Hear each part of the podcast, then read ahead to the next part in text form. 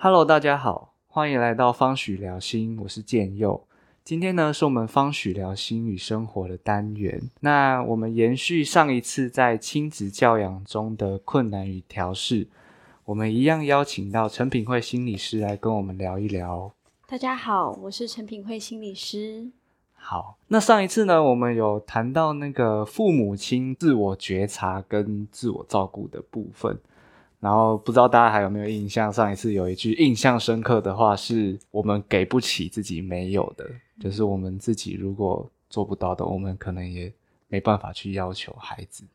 但这个自我觉察跟自我照顾，其实在现代是一个很红的词。对，是。那其实真的要怎么去做到自我照顾跟自我觉察，是有一点困难的。那今天也想请品慧心理师来。跟我们谈一谈，说，诶，那身为父母的这个自我照顾要怎么样去做呢？是，好，我们上次谈到了很多在亲子教育里面的那个困难，哦，就是会有很多混乱啊，然后很多很辛苦、很疲累的时刻。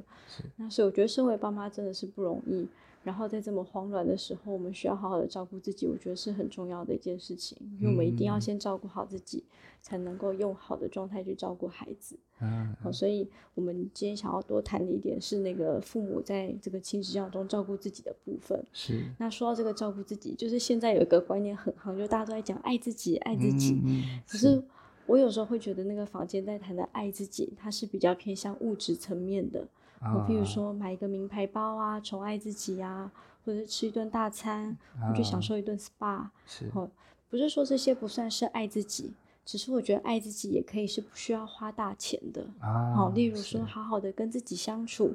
或者当自己有情绪的时候，可以给自己有一点时间、一个空间，好好的陪伴自己，跟自己独处，是，或者是养成运动和静心的习惯。或者像是每天为自己做一件事情，好，或每天记下三件，就是自己呃肯定自己的练习，嗯，这些都是可以不用花钱，但是在内在可以让自己有更多滋养的。啊，对，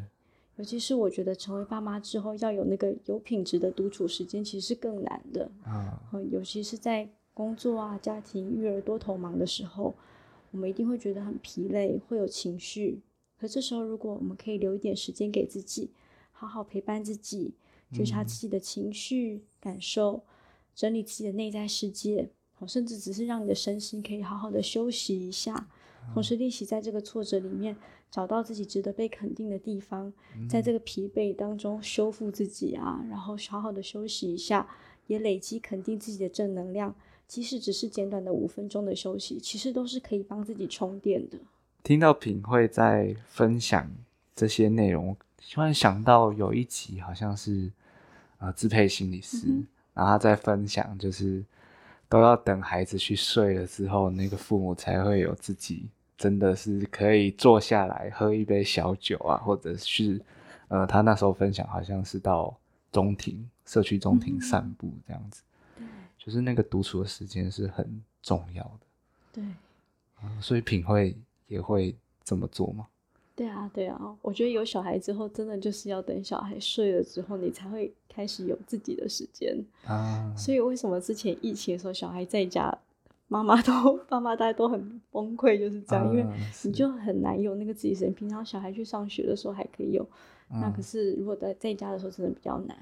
所以像我自己的话，也都会等孩子去就是睡觉之后，我才开始有自己的时间，可以做自己的，也许工作啊，或做自己想做的事情。对，或者是像孩子去上学的时候，我就会把握那段时间去做自己想要做的瑜伽、啊、静心啊这些的。是，对，就是还是保有成为父母前的的那个样子。对，就是做一些让自己可以觉得舒服的事情啊。我觉得这件事情很重要，就是不不是说逼自己去做一件你其实你并并不喜欢的事情，是让自己可以觉得舒服，然后觉得我是在照顾自己这件事情。甚至你只去做个头发，其实我觉得也是 OK 的，不是说不行。但是如果这件事情是你喜欢的，然后你做完之后你会觉得，诶，就是好像有帮自己充电感觉，我觉得都很好。对，所以所以喝酒也是很好的，也是一个很好的放松休息。只要不要过量就好。对对，就是不要过量，然后让自己可以好好的有那个，好像嗯，我知道我想要做什么，然后我知道我需要什么，可以先照顾好自己这个部分。嗯，对，因为我觉得这些小小小的照顾自己习惯很重要，是因为在我们现在，尤其是我们还有工作啊，还有育儿啊这些的，其实要你说要花一两个小时好好照顾自己，其实是很难的。嗯，然后其实我们都知道运动很重要，可是其实真的要每天可以抽出一两个小时去运动啊，健身其实真的不容易。嗯，可是如果我们可以每天，其实如果没有那么多时间，就算是花个五到十分钟。好好的去做一件自己喜欢的事情，或者好好的就是静下心来听听自己内在的声音，然后去陪伴，允许自己有呃当时可以有任何的念头啊或情绪，如实去接纳自己那个状态，然后陪着自己，看着自己那个情绪和念头的来来去去，然后去觉察自己内在想要的是什么，我觉得都会是一个很滋养自己的一个。小小的习惯，只是五到十分钟，可是你可能会在那个时间里面，好像透过这个沉淀，嗯，这个整理，更知道自己想要的是什么啊。对，是。对对，尤其是当我们其实我们通常都会是有很多想要的时候，啊，对，我们都想要兼顾啊，我们都我们都想要工作做好，都想要把家庭顾好，都想要把小孩就是教育做得很好。可是，在我们有太多想要的时候，我们会忙不过来啊。然后，其实我们一一天就是二十四小时嘛，所以其实很难以负荷，就是所有的想要我们都想要兼顾时候，要么不是累坏自己，就是可能都做不好。可是，当如果我们可以在这不断的沉淀、整理、觉察。自己的这个过程当中，越来越知道自己最重视的是什么，然后我们可能需要做出一点取舍，或是做好那个分配。我相信我们可能会更有机会过上自己想要的人生。是，然后在教养里面也是一样，就是当我们越来越清楚自己要的是什么，然后也越来越清楚自己想要带给孩子什么，其实我们会更知道自己，比如说知道自己带给孩子的影响，然后更认识、更了解孩子的特质、他的需求。我们其实，在教养上面也会更知道怎么去拿捏那个分寸，也会更有自己的那个方向，会更清楚，不会茫然。哦，对，是。但刚刚听到的都是可能父母需要独处的的时候的一些自我照顾。那有没有可能是跟孩子嗯在相处的时候，但父母同时能够有一些自我觉察跟自我照顾的时刻？我我想跟孩子在相处的时候，那个这个时刻也很重要。好，对这个问题很好，就是我刚刚提到的都是比较是父母在独处的时候的那个觉察。嗯，然后其实我觉得觉察这件事情不容易，所以我们在独处的时候的那个觉察要。好像要先练习好，然后我们才比较有办法把它带到，就是跟孩子共处的时候，或跟其他人相处的时候，我们怎么去做到觉察啊？对，所以我们刚刚在讲，先从自己开始这件事情，我觉得是很重要，是。因为那个觉察，其实这个字有点像是你用个第三人的视角，就是你把自己拉出来，用一个观察者的视视角在看自己，观察自己，然后但是是用一种不带批判的态度去看自己。然后全然的，就是接受如是的这个自己。所以这个这个练习，我觉得在我们一般生活中其实不容易，有没有？因为当你很忙，然后有很多要关注的事情的时候，其实不容易。可是，在独处的时候，如果我们可以先练习这个习惯，然后你就会带着这个东西，带着这个习惯，带着这个视角，你在真的在跟孩子相处的时候，我们就比较有机会把它用出来啊。尤其是我们会最常。强调需要觉察的时候，通常都是我们有情绪的时候。其 实当我们很快乐的时候、很开心的时候，其实我们不会特别觉得说，哎，这个是要觉察的。是。可是通常我们都是那个开始有一些紧张、有冲突，或者是有一些不开心的时候，我们才会想到要觉察这件事情。然后，因为通常在这个情况下，比较容易会有一些我们不想要的状况发生。是。所以在这时候，那个觉察，如果你平常有这个练习，就很好。你就在那个时候，你就会可以，比如说提醒自己要深呼吸，然后帮自己先 hold 住自己，度过那个情绪的波浪的时候。你如果平常有做这个练习，然后你就比较容易知道我的情绪来了，你就比较能够去觉察到这件事情。然后在那个当下，你知道怎么 hold 住自己。比如说，你先暂时离开一下，或者是你可不可以用其他方式先安抚一下自己的情绪，让自己度过那个波浪，然后再用一个比较好的状态来跟孩子相处啊。对，就是知道自己在气什么，或是知道自己在难过什么，对的的感觉。然后至少知道自己的情绪来了。就像我们上次说，在那个情绪的当下不要做教养嘛。啊，可是那个觉察很重要，是如果我没有觉察到，其实我不知道我情绪来了，所以我就会在那个当下很，也许很气愤的、很生气的在做教养。可是如果我平常有做这个独处，然后我有在关照自己的情绪啊、状态、感受，我其实会比较知道，哎，其实我知道我现在身体开始，比如说开始发热啊，然后开始有那个要生气的感觉，你身体生理一定会有一些感受嘛，然后你就可以从这里去觉察到。我知道我的心跳加速，我的语调开始变快，我的语调开始变变得比较大声。我知道我我快要生气了，那我至少在这个时候，我可以好好的去 hold 住自己。然后甚至我有时候我自己也会跟孩子说，我快要生气了。对我至少我可以先预告嘛。如果你真的 hold 不住你这，但但是这个觉察是我有觉察到，我可以先预告，然后我可以说我先需要先离开一下，还是怎么样的。嗯对，我觉得那个就会是我们平常有练习有这个习惯，我们就会更知道怎么把这个带到教养里面去啊。对，是是是，对。所以就像我们刚刚在说，就是那个呃，我觉得正念的练习是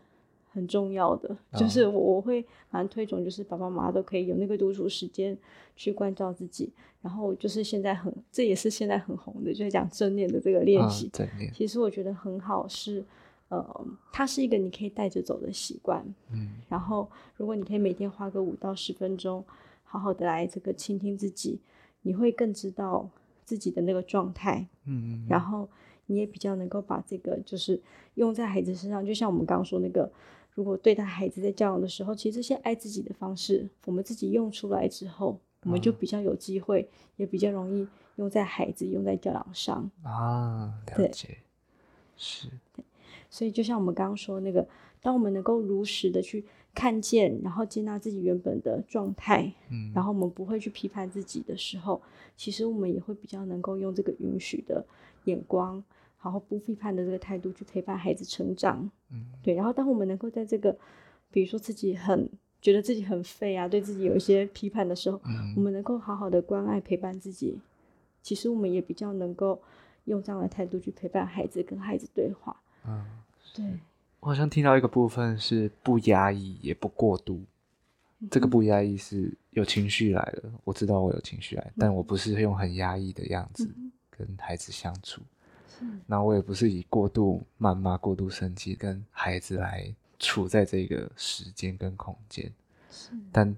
有了这样子的觉察跟接纳，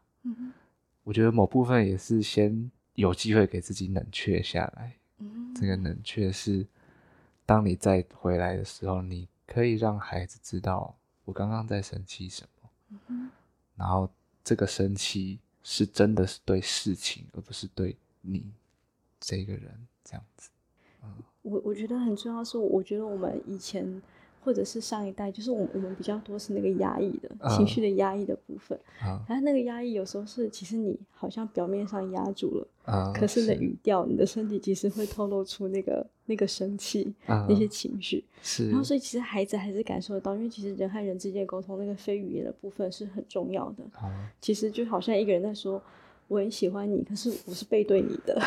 对，其实我们很难相信，所以其实那个飞语也是会透露出那个情绪的。所以，我我我觉得那也是我们去诚实面对自己的那个情绪，不论是如果我们允许它可以出来，但是我们不是压抑它，也不是批判它，嗯，而是让它有机会可以流动，但是是一个不会伤害到我们关系，不会伤害到其他人的的这种方式。是，我这是我会蛮蛮推崇的，就是会比那个压抑，其实压抑也很辛苦，是，很累，然后也常常可能那个压抑其实是不一定效果会如自己的。这个期待啊，可是如果有机会，我可以让你知道，我也很真实，让你知道我要生气了，然后我离开一下，让自己有机会去消化一下，让那个情绪可以走过，哦，然后他可以度过那个情绪的波峰的时候，其实当我不要平稳状态，我再回来面对，然后我再回来沟通或者协调或者处理这个事情，我觉得通常就会比较顺利啊。这好像也是一个很重要的教养的态度嘛。对对。对对，所以。就像我，我觉得教养里面其实很多时候，不管是教养或者其实我们平常和人相处也都是嘛。那尤其在教养里面，其实我们是很需要那个耐心跟时间的啊。所以其实当我们越能够稳住自己，我就越能够在压力的下状态之下，以稳定的这个态度、稳定的状态跟孩子共处啊。对，那也比较能够给予那个有品质的陪伴和正向的教养。是，对我们不会很凶的告诉他说：“你考得很好，对你考得很好。”可是那个孩子他其实很难感受到肯定。可是当我们可以稳住自己的时候，那个那个他给出来，我们给出来的东西，孩子也比较能够接受啊。对，所以我我觉得，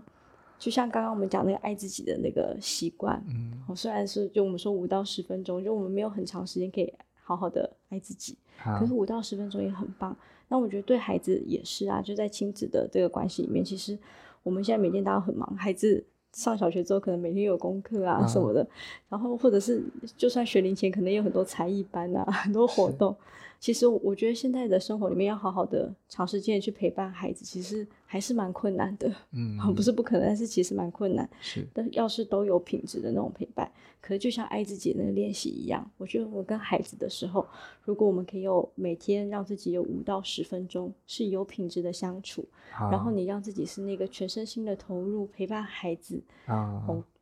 其实我相信孩子是感受得到的。是，那甚至如果说没有办法每天。有这样五到十分钟有品质的相处，像我觉得睡前时间就是一个很好的时间，是我们可可以把今天发生的事情，就算有不愉快，还是有什么样状态，我们都可以好好的回顾，然后做一个整理，然后彼此回馈啊。对我觉得那会是一个很好的这个睡前的一个时光，然后孩子也能够安心的入睡。对，那如果说很难每天都做到，其实我觉得每隔一段时间，大家有一次很。很开心、很愉快的那个出游，大家可以一起出去走走啊，然后玩的很开心。我觉得那都是我们那那些都会是孩子回忆里面很重要的一个，我觉得很重要的资产亮点。对对对，那就是在他遭遇到挫折、困难的时候，他会想到这些。其实那些就是他他想到爱的那个感觉。那这些我觉得都是我们可以在平常尝试练习的。嗯，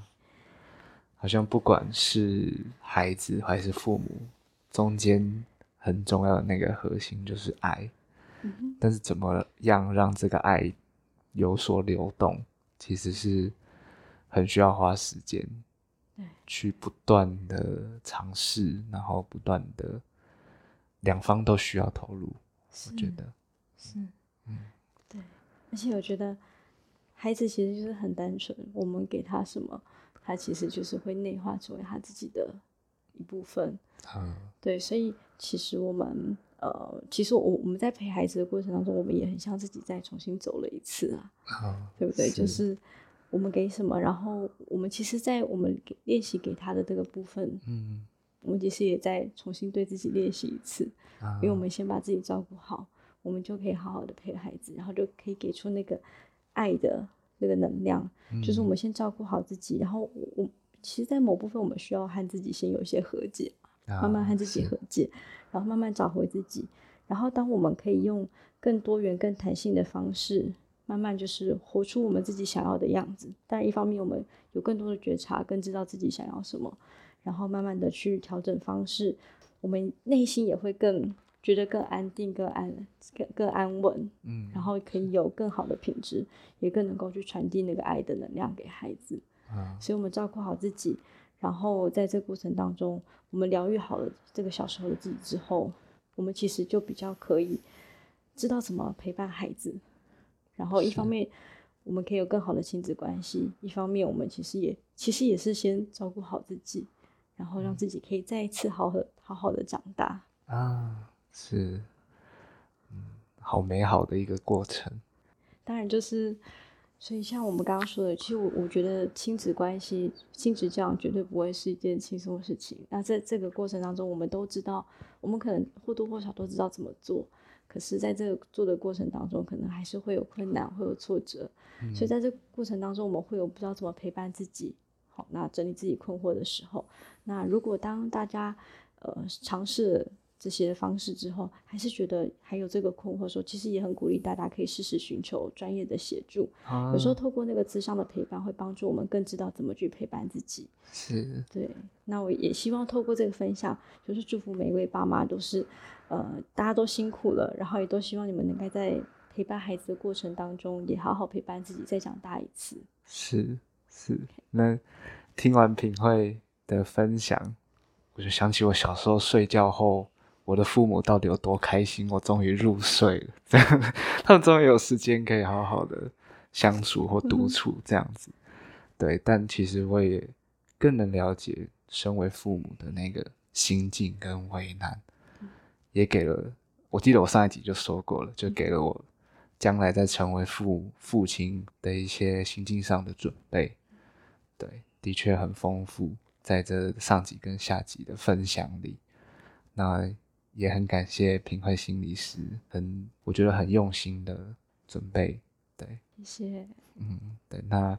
呃，我们今天的方许聊心与生活也差不多就到这边。那祝福各位在新的一年也更知道怎么和孩子跟自己相处。谢谢，谢谢大家。